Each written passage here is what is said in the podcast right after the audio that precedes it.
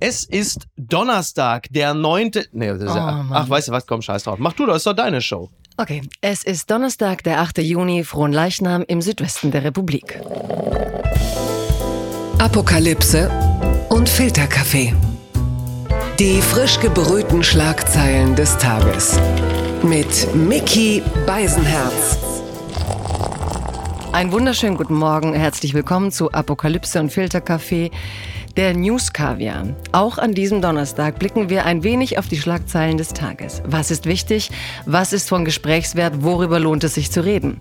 Und ich bin begeistert, sehr glücklich und sehr happy, dass er überhaupt Zeit gefunden hat, zu mir in den Donnerstag zu kommen, denn er ist nun wirklich viel beschäftigt, muss gefühlt 79 Podcasts pro Woche produzieren, 44 Sendungen für TV moderieren, nebenher 300 Tweets absetzen, liken, kommentieren und zuletzt muss er fotogen vor Autos, Fahrrädern oder für den Ruhrpott stehen.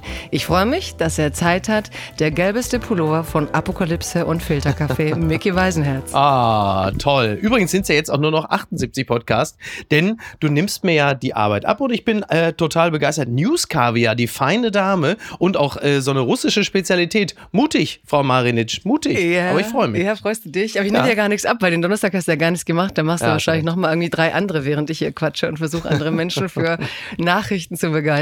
Ja. So, wie geht's dir denn, Mickey? Wo kommst du her? Mir geht's hervorragend. Ich hatte einen äh, ganz beschwingten Mittwoch. Ich habe in der Sonne gesessen. Ich habe, ähm, so wie du es machst, ein helles und Oliven zu mir genommen. Ich habe dabei gelesen. Außerdem habe ich die erste Schultanzaufführung meiner Tochter gesehen und bin ganz begeistert. Und was ich auch gesehen habe in der Grundschule meiner Tochter, es gibt dort eine Schulband, da spielen dann so Zweit- und Drittklässler, also Bass, Gitarre, Trompete. Die haben auch selber Songs komponiert. Die klangen richtig gut. Die klangen deutlich besser als das, was teilweise in den Charts läuft. Und ich finde es super. Musikalische Früh- und Tanzerziehung in der Schule. Die machen sogar Capoeira da. Also Du so meinst, viel zum wir Thema. haben äh, Hoffnung, ja? Wir haben Hoffnung, dass es gut wird morgen irgendwann. Eines Tages werden die Deutschen auch Musik können, glaubst du? ja, Und ich muss ja immer wieder sagen, du hast mich damals so bloßgestellt. Da muss ich jetzt noch die Quizzung machen, jetzt Ja. wo ich hier alles darf und Chefin bin. Ja. Du hast ja da so getan, als gäbe es nichts äh, Unerhörteres als Oliven äh, zu essen Ja. zu Bier. Und dann seither postest du alle drei Tage. Ja, du Bier hast es mir Oliven, ne? verkauft, als würden sie dir die Oliven in das Bier reinschmeißen. es klang wie das Gefasel einer Wahnsinnigen. Ja, ja, ja, ja. Und ich dachte, was Komm, will sie lass denn? uns über die Welt reden, die Menschen wollen was wissen. Ja. Also, okay. Entzauberte Scheinriesen. Miki, es wird ganz ernst sofort. Es Mhm. Ja. geht nach Rom zum Vatikan. Papst Franziskus unterzieht sich dringender OP. Ja. Er muss operiert werden, weil, jetzt hör mal zu, im Bauchbereich eine sogenannte, du musst jetzt wissen, wie man es ausspricht, Laparotomie. Äh, wahrscheinlich Laparotomie. Ich habe äh, zehn Staffeln Emergency Room gesehen. Also ja, absolut. Schwarzwaldklinik, 72 Folgen. Laparotomie. Selbstverständlich. Auf jeden Fall sieht es schlecht aus in seinem Magen und Medienberichten zufolge droht ihm ein Darmverschluss. Er muss ins Krankenhaus für mehrere Tage. Der 86-Jährige an frohen Leichnam anscheinend hier rund um diese Ecke. Leib und Leben, Blut und alles. Ne? Ja. Operation soll die Bauchhöhle des Papstes unter Vollnarkose geöffnet werden. Ja? Er hatte vor zwei Jahren schon mal eine komische Krankheit, die ich auch nicht aussprechen kann. Und bevor wir über den Papst reden, Micky, wann war deine letzte Darmspiegelung?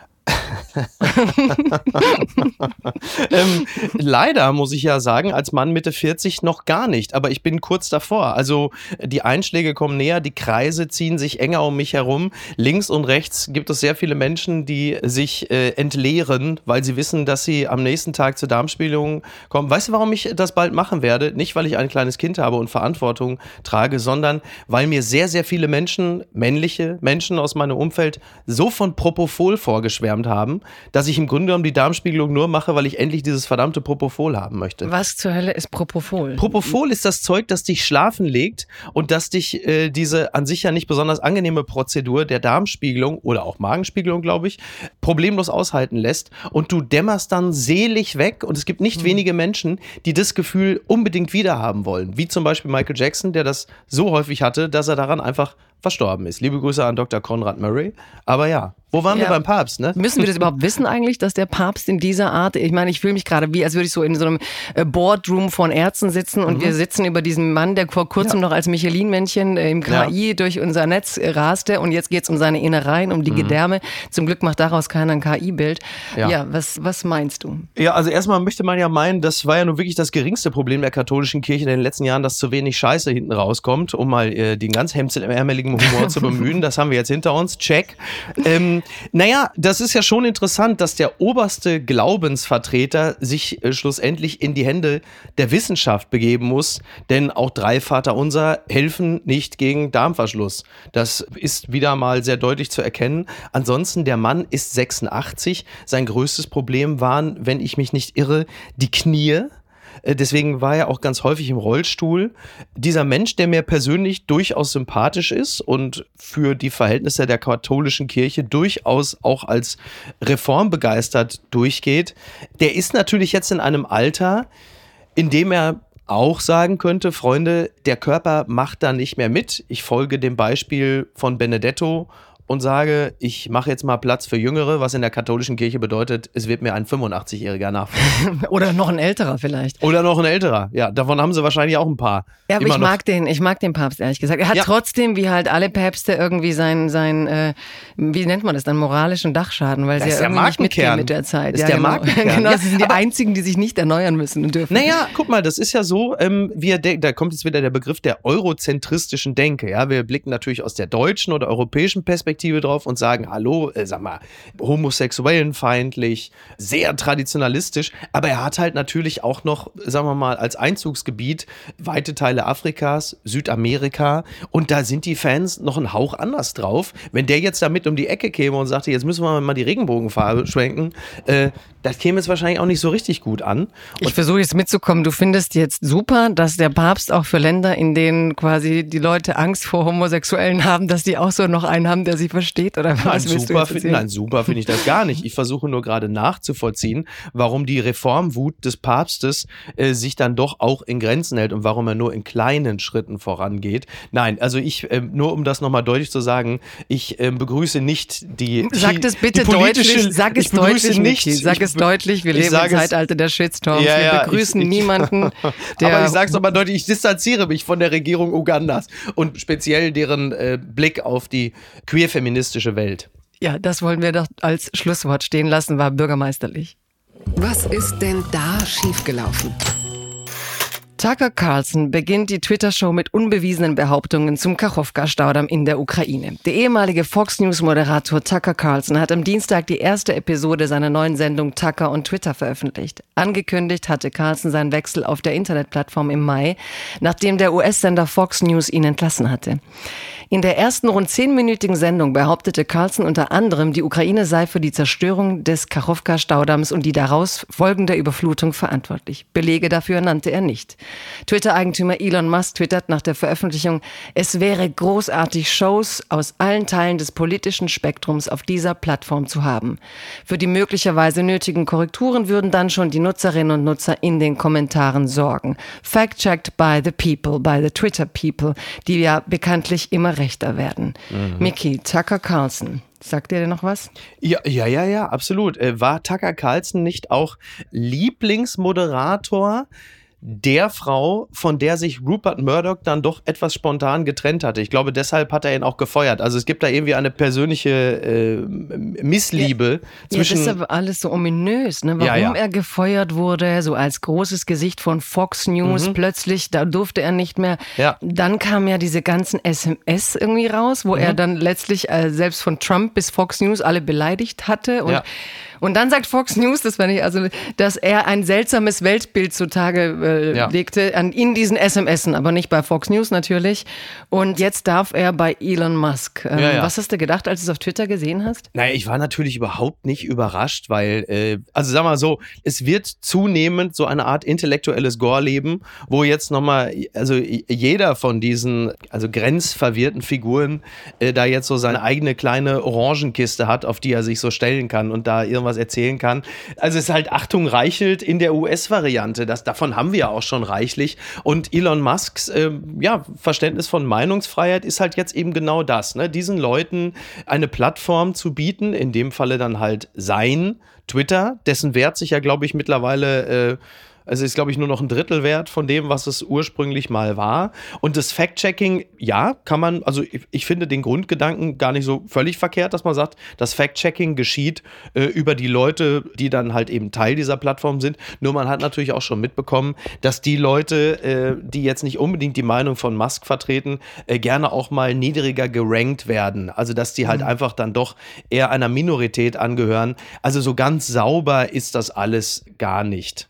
Aber also stell dir mal vor, die würden jetzt hier unsere Sendung alle fact-checken lassen über Twitter. Da gibt es bestimmt ein paar kluge Köpfe, die uns zuhören und alles. Aber ich hätte schon so einen Anspruch, wenn der Herr so sagt, ich möchte hier, ich meine, immerhin mhm. ne, Nachrichten, es geht um News und Facts und, ja.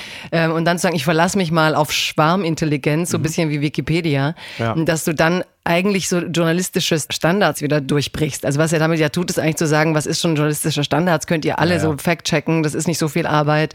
Und was ich auch so furchtbar finde, eigentlich Twitter ist ja dafür da oder war dafür da, dass du die Interaktion suchst, die Kommunikation, den schnellen Austausch und er transformiert es ja in Richtung YouTube. Ne? Also du ja, sagst, Reichelt, aber Reichelt muss das Ding selber aufbauen. Ich meine, Tucker Carlson hat dann von heute auf morgen die Reichweite mhm. von Musk, von sich, genau. von allen auf Twitter, von Millionen.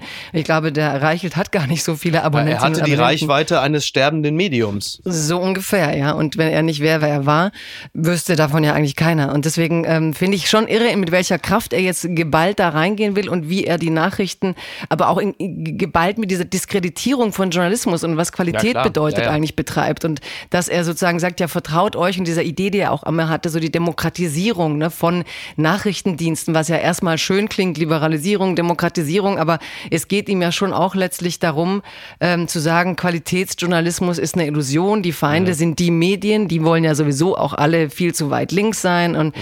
ähm, ich glaube aber, dass es ähm, ja viel disruptiver ist, als wir denken, weil wir hängen so an dem alten Twitter, aber er geriert ja eben auch neue ne, Öffentlichkeiten, hat ein ganz anderes Zielpublikum im Kopf. Ja. Aber ja, diese in zehn Minuten verbreite ich Fake News, als wäre es nichts. Und dann müssen zig Millionen Menschen, Wissenschaftler, ja, Journalisten vor Ort dahin und müssen diese Fake News widerlegen. Also ich frage mich, ob man überhaupt noch dahin kommt, Right News oder New, ich finde, wir dürfen ja gar keine Adjektive vor News setzen, weil News sind eigentlich geprüfte Nachrichten. Eigentlich ja. Ja, und dass man da sozusagen jetzt nur noch hinterher rennt und dieses Fake News mhm. äh, revidieren wird müssen. Ich glaube, das geht so in die Zeit, wo wir Trump alle nachgerannt sind und gesagt haben, nee, nee, nee, das und das und das und das. Ja, da kommen Aber wir ja auch wieder hin. Da kommen wir ja wahrscheinlich auch mit wieder ihm, hin. Ja. ja, naja, also mit ihm oder über die Leute, die dann das natürlich auch alles wieder weiter verbreiten. Kann ja sein, dass er bei Truth Social bleibt oder irgendwann sagt, ich komme jetzt doch wieder zurück zu Twitter.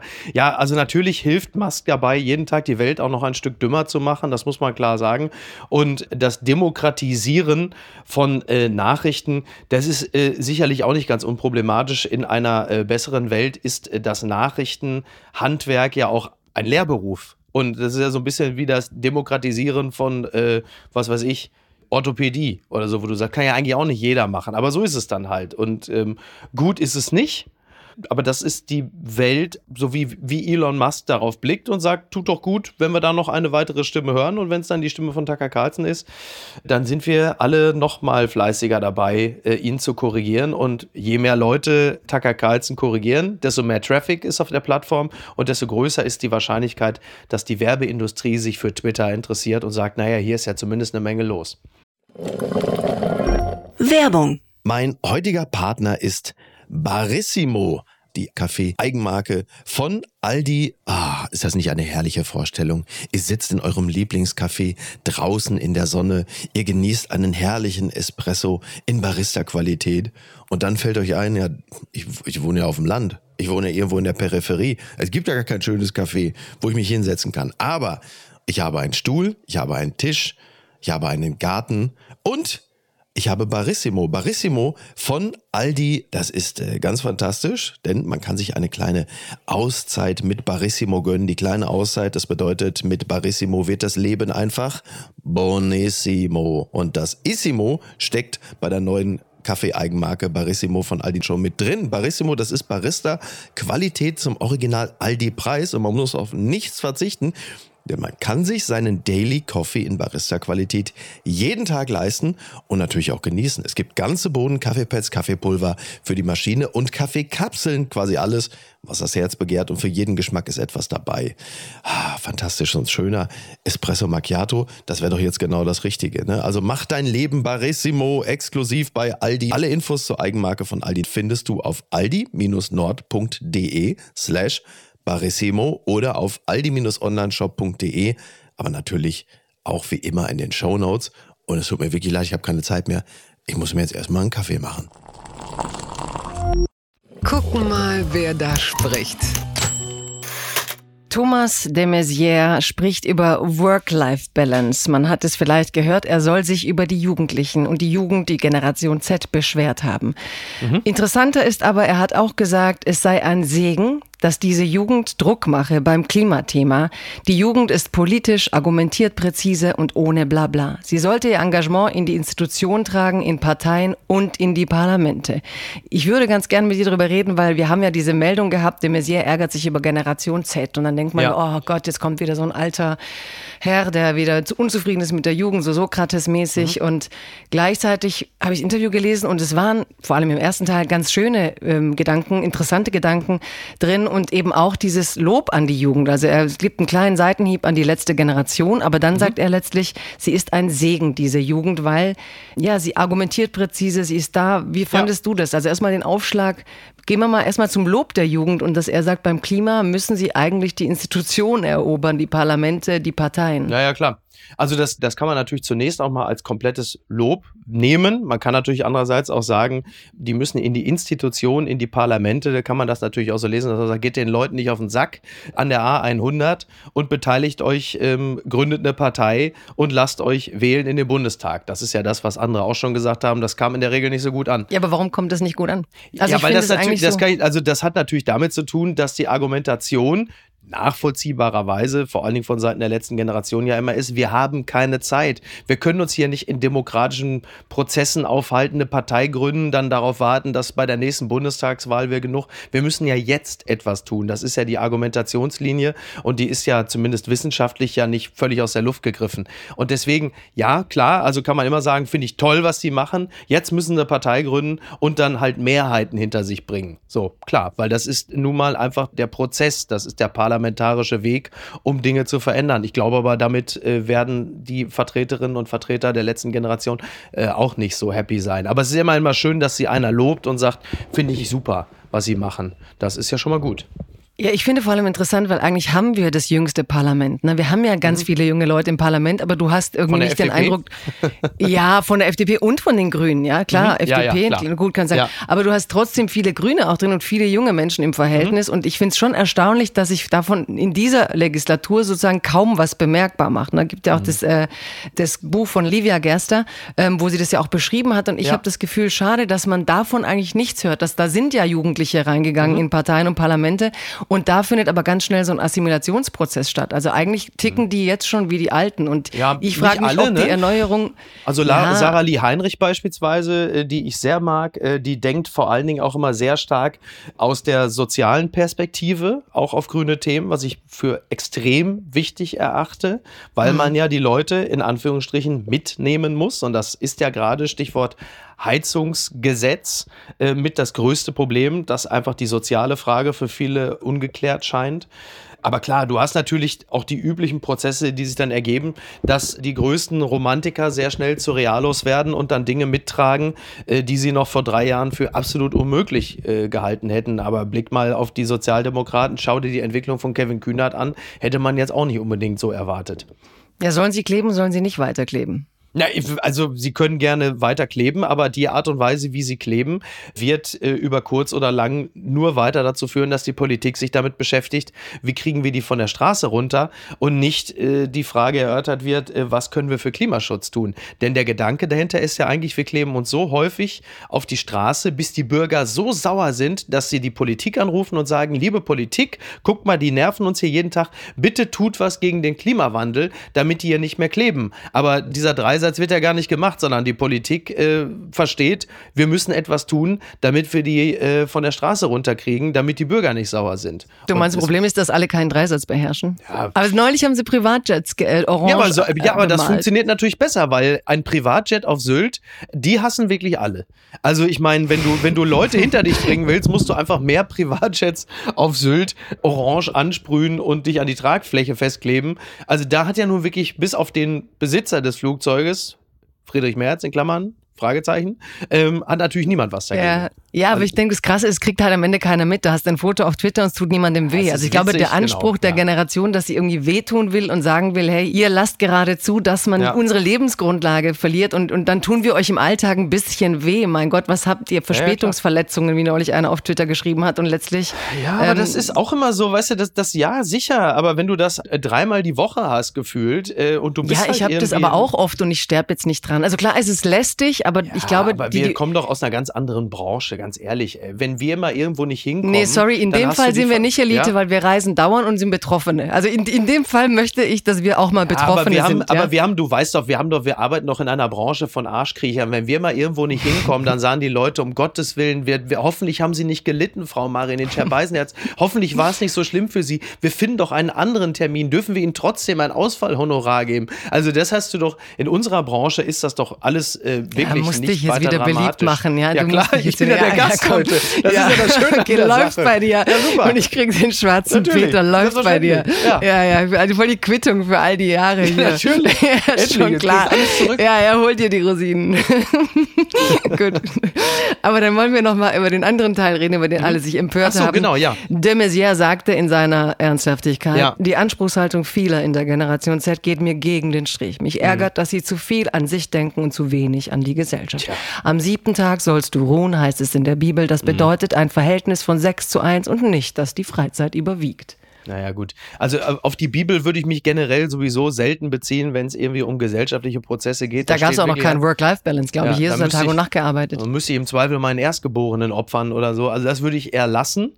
Wobei das mit der Arche Noah, das könnte ja demnächst wieder aktuell werden. Ähm, klar, man haut ihm gerne den Satz um die Ohren, man sagt, was will denn der Boomer? Und das ist doch hier der, wie soll man das nennen, so der, der Handlanger, der Dauerschufter von Angela Merkel. Dann ist er auch noch jetzt was, Präsident des Evangelischen Kirchentages oder so. Auch noch in Nürnberg ja. eben zu frohen ja, Leichnam. Nürnberg, ja. Naja, und ich ja. meine, also ich meine, der Protestantismus ist ja generell geprägt von einer beispiellosen Freudlosigkeit. Also da distanziert er sich total davon. Er sagt, es ist Lust und Leben, Protestantismus. Dafür Ach, sind wir weltberühmt. Lust und Leben. Die Protestanten sind doch nicht für Lust und Leben das bekannt. sieht man dem ja auch immer an, Lust das und Leben. Richtig. Ja? Also, um mich jetzt mal richtig unbeliebt zu machen. Mach bitte, bitte, bitte. Ja, ja. bester, in bester Markus Lanz-Manier. Natürlich hat er da einen Punkt, denn die Gen Z ist ja jetzt das Pendel, das in die andere Richtung schwingt, wie bei allen gesellschaftlichen Veränderungen. Also, du hattest irgendwie die Vor-Vorgängergeneration, die halt einfach Zeit ihres Lebens gebuckelt hat. Die haben sich komplett äh, fertig gemacht, um dann irgendwie auf die Rente mit 65 hinzusparen, mit 65 dann endlich die Dinge tun zu können, die sie immer schon machen machen wollten in den äh, 50 äh, Arbeitsjahren, nur um ein Jahr später spontan am Herzinfarkt oder Krebs zu versterben. Dass die Gen Z dann sagt, diesem Beispiel folgend, wir machen es jetzt anders, wir arbeiten doch nicht die ganze Zeit, um irgendwann nach der Rente dann mal ein paar glückliche Jahre zu haben, sondern das Leben ist kurz und wir wollen möglichst viel Freude daraus ziehen. Das ist als Gedanke ja total gut und richtig. Man muss aber natürlich aufpassen, dass das nicht auf eine Art und Weise ausgelebt wird, dass, und jetzt, jetzt klinge ich aber wirklich wie ein FDPler, dass dieser ganze Laden volkswirtschaftlich überhaupt nicht mehr am Laufen gehalten werden kann. Und das ist ja schon abenteuerlich in einer Zeit,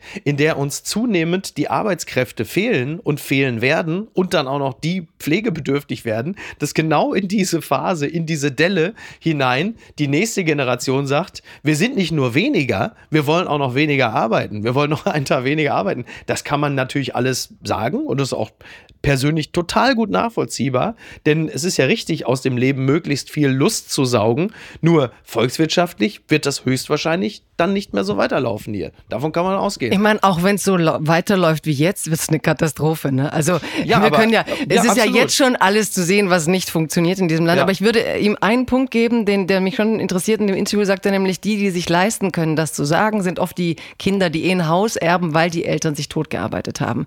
Das heißt, du hast schon einen Diskurs von Leuten, ich meine, ich, also viele Kinder von Arbeitern können sich halt das so nicht leisten. Ja, Diese, genau. Wir reden hier schon über eine privilegierte Klasse, während du immer noch ganz normale Arbeiterkinder hast, die halt nicht mit diesem Work-Life-Anspruch klar. an die Arbeitgeber gehen können. Umgekehrt denke ich, wenn die anderen das aber erkämpfen und dann das auch für die weniger äh, Privilegierten zugute käme, nur ob die dann wirklich so leben könnten. Aber weißt du, was ich eigentlich habe im Kopf ist, ich habe äh, neulich ein Gespräch gehabt mit Heide Sommer, der alten Oh, toll, fantastisch. ja, ja, ja, mit der alten ähm, ja, Sekretärin dieser, dieser ganzen Medienmänner. Also alt im schönsten Sinn. Und sie hat dann aber was gesagt, was mich doch sehr berührt hat. Sie hat gesagt, als sie jung war, war alles so voller Wertschätzung. Weißt du, sie wurde, sie war halt Sekretärin, musste stundenlang arbeiten, Überstunden, alles Mögliche. Und Ja. man hat sie aber so wertgeschätzt. Also mit Geld, jede Überstunde wurde bezahlt. Alles war voller, auch mit emotionaler, menschlicher Wertschätzung. Und dass sie denkt, die jungen Menschen heute fühlen sich eigentlich auch nicht wertgeschätzt. Und weil wir eine Gesellschaft geworden sind, die Arbeit so nicht wertschätzt, sind sie auch nicht mehr bereit, so viel von sich zu geben, weil es auch keine menschlichen Bindungen gibt und weil die Arbeit so stupide geworden ist, weil so kleinteilig und Schritte, die sagt, die machen heute nur noch Excel-Tabellen und so Verfahren. Und Ja. da hatte ich dann plötzlich doch so eine Empathie und dachte, krass, diese Gen Z, das stimmt eigentlich. So aus dieser alten Zeit, der, ne, dass ich halt so, die war total verbunden dann mit ihren Chefs und hatte irgendwie auch eine andere Nähe und dass wir vielleicht auch einen Arbeitsbereich ein bisschen enthumanisiert haben. Ja, also diese Excel-Tabellen, da kann ich aber jetzt die Gen Z beruhigen, die wird demnächst sowieso ChatGPT äh, übernehmen. Ist diese geil, Jobs oder? fallen alle schon mal weg. Und alle fürchten sich vor den Ja. Dingern, gell? Ich denke, kommt endlich. Ja, ey. Macht zu Recht, das alles, macht das doch alles. Das jüngste Wunder des Robert Habeck. Den gibt's noch. Den gibt's noch. Er ist auch wieder aufgetaucht, finde ich. ja, ich ja, ich fand, ja. er war so ein bisschen abgetaucht, jetzt ist er wieder aufgetaucht. Gestern war er auf der Republika. Er hat sich aber auch bei WDR im Interview geäußert und da ging es eben um diesen Widerstand, ne, um diese ganzen Kampagnen, Republika und haben. WDR, also er bespielt wirklich äh, jedes alle, Medium. alle, alle, Ja. richtig. Er ist bestimmt auch beim Ortsverein, er ist überall. Ja. Und ähm, da hat er aber diesen Satz äh, gesagt, so, das kannst du jetzt gerne gleich mal Habecken. Ich sag dir, die Umfragen sind nicht so schön, aber du, ich sag's dir vor, du Habeckst nach, ja. Die Umfragen sind nicht so schön, aber auch nicht zentral handelsleitend, sondern handelsleitend ist, dass wir die Probleme gelöst bekommen. Mhm. Also übersetzt, Es ist okay. Alles auf dem Weg. Und es ist Sommerzeit. Unbeschwert und leicht. Ja. Und der Band. Schatz, mein- ja, nee, Pumpen, Bobby. Ähm, ja. Ich muss ja auch singen lernen jetzt hier mit dir. ja, das stimmt. Oder jaulen, jaulen. Also in dem Fall ist es wirklich eher ein Jaulen. jaulen. Also lass uns mal gucken hier. Mhm. Das Interessante daran ist, dass er geht in die Richtung zu sagen, vielleicht bewegen wir uns gerade davon weg, dass es Mehrheiten für gesellschaftliche Veränderungen gibt. Äh, Ich glaube, er sagte Mhm. auch noch, früher waren wir als Gesellschaft weiter, was ich auch interessant fand, weil ich frage, wo wir waren vorher. Ja.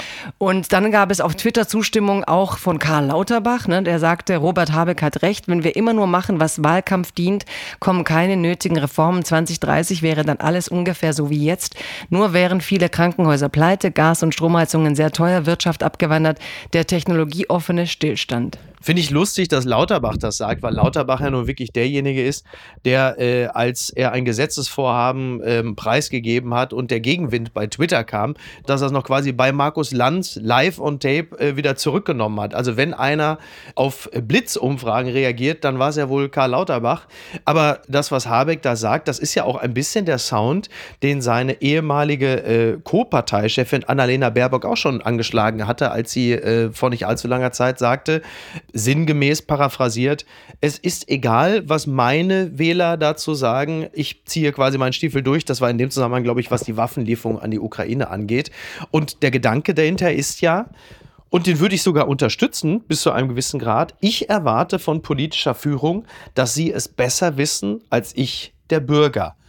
Deswegen habe ich die gewählt. Denn wenn ich, also sonst könnte ich es ja auch gleich selber machen. Also deswegen, ich möchte schon eine politische Führung, die ja mehr Wissen, mehr Kenntnis hat als ich und deswegen über Aber meine. du lebst in einer repräsentativen Demokratie. Das heißt, Mhm. du willst in gewissen Teilen auch deine Interessen repräsentiert sehen. Mhm. Und wenn äh, die Regierenden immer nur sagen, naja, das mag ja dein Interesse sein, aber du weißt es noch nicht so gut wie ich und ich mache das jetzt mal für Mhm. Ja. dich, ähm, sozusagen, ich weiß es einfach besser als du und deine Ja. Anliegen, dann löse ich ja durchaus aus, dass die Menschen sagen, Moment, es ist zwar repräsentative Demokratie, aber irgendwie, klar hat man in der Zeit das Mandat gegeben, aber man möchte ja doch, man hat hier immerhin keine Bürgerentscheide Ja. wie in der Schweiz. Die Leute wollen das Gefühl des Gehörtwerdens, wie es so schön in der Politik heißt, haben. Mhm. Dafür gibt's Und auch auf der- Wahlen. Ja, aber auf der anderen Seite hast du dann eben populistische Parteien und äh, die haben gerade in den Umfragen ein großes Hoch. Und wo ich das Gefühl habe, je mehr die Bevölkerung das Gefühl hat, dass die Regierenden sagen, wenn ihr unzufrieden seid, ist es eigentlich euer Unwissen, mhm. desto mehr werden sozusagen andere, die sagen, kommt doch mit euren Sorgen zu uns, den Zulauf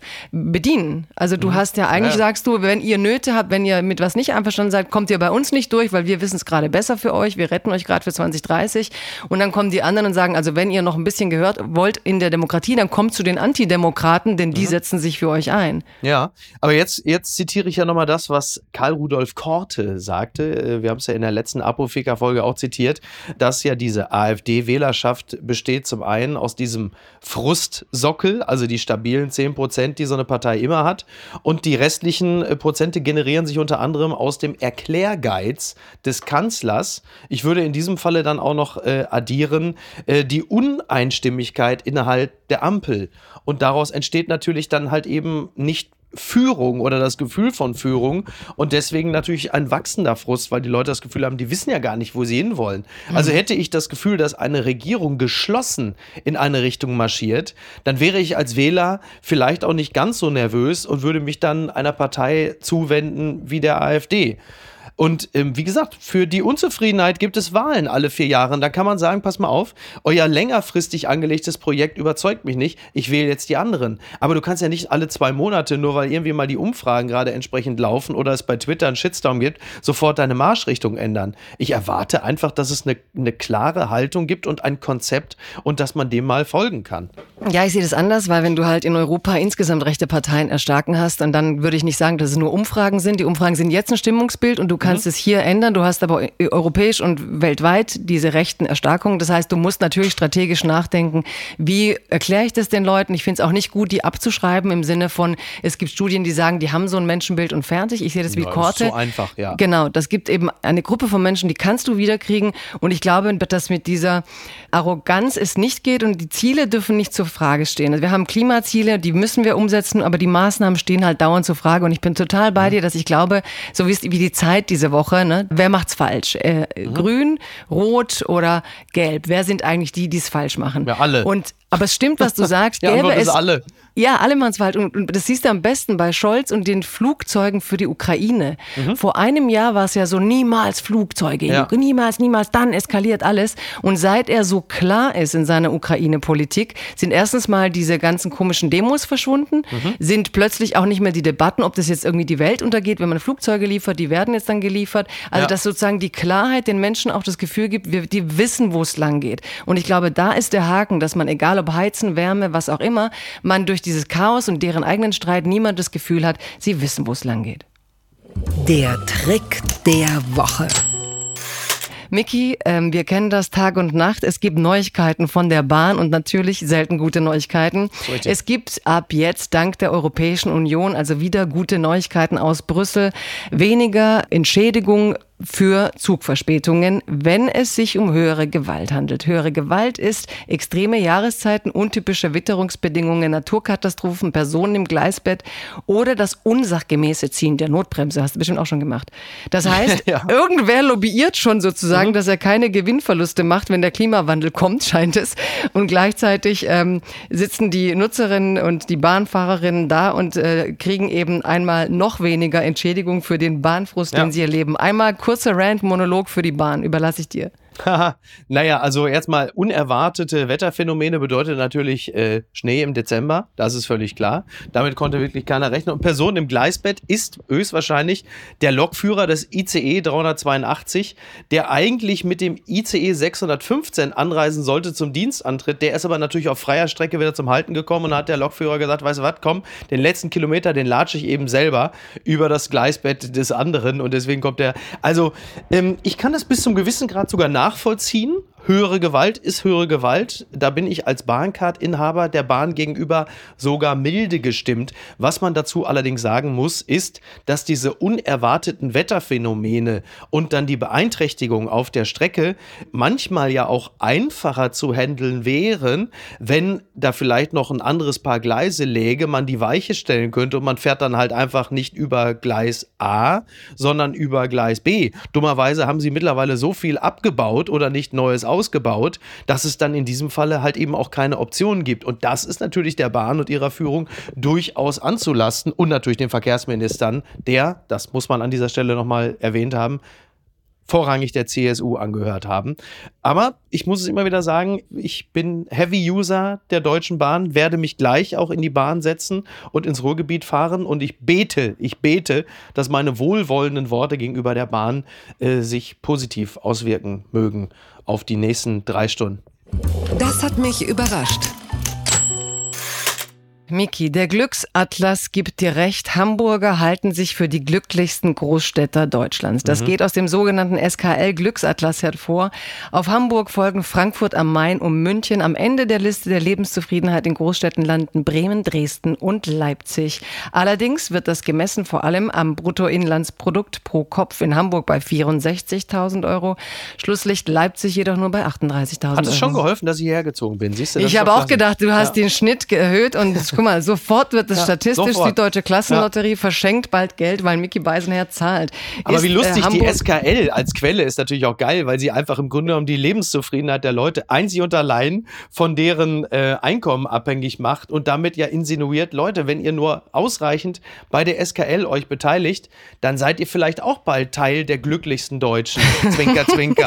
damit, ja, aber das, das Geile ist, damit Toll, sind sie sozialer als die meisten Parteien im Moment in Deutschland, weil ihnen schon klar ist, dass du ein bisschen bisschen Kohle brauchst, um in der Großstadt gut zu überleben. Jakobs Krönung hat rausgefunden, Kaffeetrinker sind die glücklichsten Deutschen. oh, ich dachte, du wärst längst tot. Miki, heute ist für den Südwesten frohen Leichnam. Weißt du mhm. eigentlich, was das ist? Und vor allem, was ich ja geil finde, wenn du guckst auf der Landkarte, hast du so ja. ab Mitte Nordwest äh, müssen mhm. sie hier arbeiten, ordentlich im Büro sein und Mitte Südwest mhm. hast du los frei. Ich habe mich gefragt, spaltet die katholische Kirche Deutschland? Äh, die katholische Kirche spaltet Deutschland, wie es sonst eigentlich nur äh, Aldi tut, mit Aldi Nord und Aldi Süd. Äh, das ist richtig. Wir haben das übrigens eine super Arbeitsteilung bei uns zu Hause, denn wir wohnen ja hier in Hamburg. Niki geht also heute, weil Werktag ist, zum Zahnarzt. Ich wiederum, weil ich ins Ruhrgebiet fahre, wo Feiertag ist, gehe aufs Stadtfest in Castrop-Rauxel. Da ist doch im Grunde genommen ist doch allen gedient, muss man sagen, oder? Ich nutze die Benefits. Ja, ich bin eigentlich immer für Feiertage für alle. Also ja, alle. Aber ich hasse das, ich hasse das, wenn die aus dem Norden, weil wir haben ja mehr im Süden, ja. wenn sie mir dauernd mailen und Anrufe schicken und irgendwie meinen, ich soll meinen Feiertag opfern, nur weil die im Norden irgendwie nichts zu tun, also ja, arbeiten müssen, weißt du? Ja, also der scheiß Protestantismus macht alles Aber guck mal, da ist doch, da ist doch Thomas de Maizière. Da, da ist doch Thomas de, de Maizière, der Leiter des Hatte evangelischen Kirchentages, doch happy. Der ist doch toll, ist doch toll. An dem Tag wird, müssen die Protestanten arbeiten, da kommen wir schon mal nicht Jetzt auf die Quizshow, Quizshow, Quizshow, Frohen Leichnam ist. Was ist Frohen Leichnam. Äh, ich hätte es googeln können, aber ich wollte die Gelegenheit nicht ja. verpassen, mich von dir belehren zu lassen, Jago. Da ja, ich wollte sie auch nicht verstreichen lassen und ich habe es gegoogelt, denn auch ich hätte es nicht im Schlaf gewusst. Ist das Hochfest des Leibes und des Blutes Christi? Also ich sehe das auch als Signal als Papst Franziskus. Ja. Krass, gell? Und vor allem ist es so ein bisschen, dass Franziskus scheint einen guten Draht zu haben nach oben, weil er muss quasi ne, sein Leib und Blut dann sozusagen jetzt regenerieren an solchen Tagen. Ich finde es sehr symbolisch und mystisch. Es ist ja. angelehnt an das letzte Abendmahl bei bei dem nach der katholischen Glaubenslehre Jesus Christus seinen Jüngern den lebendigen Leib des Herrn in Form von Brot und Wein übergeben hat. Damals, hör zu, symbolisierte das Brot den Leib und der Wein das Blut. Aber das Geile war eigentlich, ich wusste es überhaupt nicht, dass das Fronleichnamsfest auf eine Vision zurückgeht, die die heilige Juliana von Lüttich im Jahre 1209 im Alter von 14 gehabt hat. Die hat geträumt, sie sah eine Scheibe des Vollmondes und darin einen schwarzen Fleck und daraus dachte sie, man, es fehlt ein Feiertag zu Ehren des Abendmahles. Stell stell dir mal vor, ich hätte irgendwelche Visionen okay. und Träume nachts und daraus ergeben sich Nationalfeiertage von 1209 bis wir haben heute 2023. Ja, stell dir mal diese Kontinuität vor. Einmal, wie soll sich irgendwas ändern, wenn wir über 1000 Jahre so einen ollen Feiertag feiern, weil irgendein Mädchen was geträumt hat mit 14? Aber es ist letzten Endes ja äh, eine frühe Greta. Sie war 14 und hat dafür gesorgt, dass äh, alle schulfrei haben, zumindest im Süden. Und bei Greta ist es auf eine Art und Weise ja später ähnlich eingesetzt. Einen Tag zumindest, einen Tag zumindest. Ja. Mickey, wir sind durch den Tag, wir sind durch die Show, ja. durch das News Kaviar. Und eigentlich, das muss ich noch überlegen, irgendwann, ich weiß nicht, ob äh, du imitierst ja dann und schreibst deine Briefe. Wenn ich jemand imitieren müsste, wen müsste ich eigentlich imitieren? Wenn ich mir das anlernen wollte. Oh. Jetzt find mal ein, zwei Figuren, die ich probiere. So, oh, die ich oh. einstudiere für die Zukunft. Mm, give, me, give me a character. Mm, Ja, also nachdem ja Markus Feldenkirchen uns ja hier regelmäßig einen Gerhard Schröder gibt, der klingt wie der, wie, wie der sehr, sehr späte Willy Brandt. Ähm, be- liebe Grüße. Äh, Also gib mir, pass auf, gib mir, Du gib mir noch mal ein bisschen Zeit. Ich denke du hältst mich für untalentiert. I got that one. Überhaupt nicht, überhaupt nicht. Aber nee, ich- ich, bin, ich bin ja selber zwischen Melania Trump und, Ja. ähm, jetzt habe ich aber kurz einen Blackout, die beste 80-Jährige, die dauernd eingesperrt wird, weil sie sich für den Klimawandel einsetzt, die Jane Fonda. Ach so, oh, fantastisch. Ja, ja, ja, Jane Fonda, toll. Aber Jago, da, guck mal, siehst doch mal so, Männer wie Markus Feldenkirchen oder ich, wir sind uns unserer eigenen Jämmerlichkeit so bewusst, dass wir regelmäßig noch in andere Charaktere schlüpfen, um ein bisschen von deren Ruhm zu zehren und uns auch noch in deren Glanz zu sonnen. Warum solltest du andere Frauen imitieren? Erklär mir das. Das macht doch gar keinen Sinn. Na, da, dann imitiere ich halt dich. Ja, musst, du, da musst du im Grunde, dann bleib einfach so, wie du bist. Ziehe lediglich, Ja, danke, ich bin dein ziehe lediglich oder Witz, ziehe lediglich Witz und Intellekt ab, dann hast du mich bald. Ja, ja, ja, ja, ja, Mickey. Danke dir. Ja, gut, vielen und ich freue Dank. mich sehr, sehr, sehr Teil der Familie zu sein und ähm, hoffe, wir haben ähm, jeden zweiten Donnerstag im Monat hier ein bisschen ähm, Freude miteinander, lernen was, erkunden was. Ich freue mich drauf. Ich ähm, danke dir sehr, dass du dir die Zeit für uns nimmst und äh, du hast uns einen schönen Donnerstag bereitet. Mach doch bitte einfach weiter damit. Danke dir, Mickey. Ciao, ciao. Ciao. Apokalypse und Filtercafé ist eine Studio Bummens Produktion mit freundlicher Unterstützung der Florida Entertainment. Redaktion Niki Hassania. Executive Producer Tobias Baukhage. Produktion Hanna Marahiel. Ton und Schnitt Niki Fränking. Neue Episoden gibt es immer montags, mittwochs, freitags und samstags. Überall, wo es Podcasts gibt. Stimme der Vernunft und unerreicht gute Sprecherin der Rubriken Bettina Rust. Ich dachte ja, wir machen einen Podcast zusammen, Joko, und dann ähm, hängen wir einfach ab, einmal die Woche, unterhalten uns ein bisschen lustige Alltagsbeobachtung, manchmal politisches Ja. Take, dies, das, Feierabend. Was stattdessen passiert, ich muss Sport machen. Schöne Naja. Scheiße. Auf eine gewisse Art und Weise ist es aber auch abhängend, ne? ja gut, ähm, das ist aber so, so eine Entwicklung, die man natürlich nicht kommen sieht, wenn man einen Podcast beginnt, wo man aber, wenn man einen Podcast hat, wie wir beide, der jeden Donnerstag erscheint, äh, und Sunset Club heißt, sehr dankbar darüber ist, dass zum Beispiel ein Gast wie Kai Pflaume sagt, hast du nicht Bock auf eine Klimmzug-Challenge? Ja, und jetzt mache ich seit zweieinhalb Monaten, trainiere ich Klimmzüge. Bald ist es soweit. Die große Auflösung, habe ich es geschafft, einen Klimmzug zu schaffen. Also habe ich es geschafft, ihn zu schaffen. Und die Laune ist im Keller bei mir, außer natürlich, wenn wir uns unterhalten miteinander. Aber den Rest der Zeit, den ich nicht mit dir Podcast mache, mache ich ja Sport. Ja, äh, schaltet doch einfach ein und hört rein. Wir würden uns sehr freuen. Und wenn es euch nicht gefällt, sagt es bitte keinem.